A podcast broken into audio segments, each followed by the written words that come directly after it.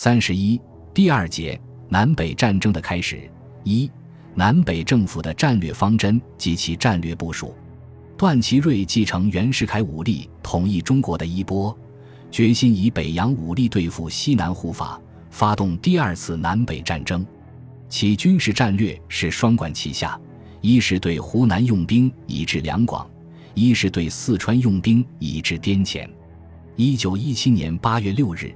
段特派其心腹大将，北洋四大金刚之一的傅良佐为湖南督军，特派其内弟，北洋四大金刚之一的吴光新为长江上游总司令兼四川查办使。关于四川省的变换离合情况，前章已有数集，这里主要叙述和分析湖南战场的情况。护国战争后，各派军阀为争夺地盘而拼命扩编军队。到一九一七年下半年，南北战争爆发前夕，全国正规军已由护国战争时的五十万人增加到六十四万人。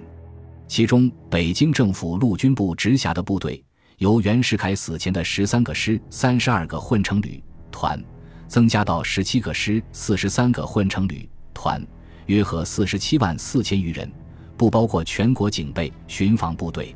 这是段祺瑞赖以发动内战的基本力量。以孙中山为首的护法军政府所统辖及响应护法的军队，主要由陆荣廷控制的驻广东十个师、广西四个师，由唐继尧指挥的驻云贵川六个师，由海军总司令程璧光率领的第一舰队，包括巡洋舰三艘、炮舰六艘、其他辅助舰四艘，以及各地的护法军、靖国军、护国军，共约十五万人以上。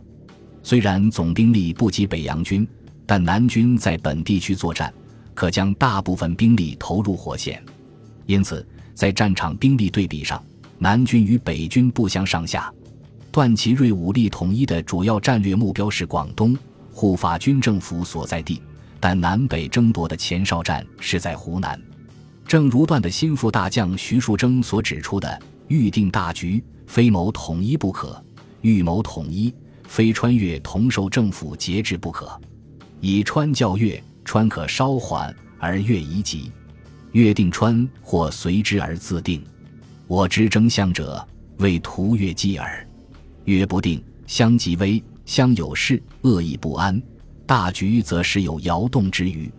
这就是说，段祺瑞要想统一中国，必须先征服越川而越宜急；要夺越，必先攻湘。因此，湖南成了北洋军阀进攻的首要目标。陆荣廷清楚地看到湘省为两粤门户，又系滇黔咽喉，湘师则西南腹背受敌，不特进取之机全无。且北军得湘时足以致西南之死命而有余。他认为湘都一人是段祺瑞政府决定对西南各省用兵，妄想实现其武力统一中国的露骨表现，唇亡齿寒。必须认真对待，于是赞成率两广军队援湘。十月九日，孙中山在广州召开军事会议，讨论出师北伐的战略方针，一致议定：一、派员与陆荣廷及两广督军等磋商抵御龙继光的计划；二、以滇军第三师援湘；三、以滇军第四师及海军即日誓师攻闽；四、赤陈炯明。朱执信两军长加紧招募训练部队，为滇军、海军后援。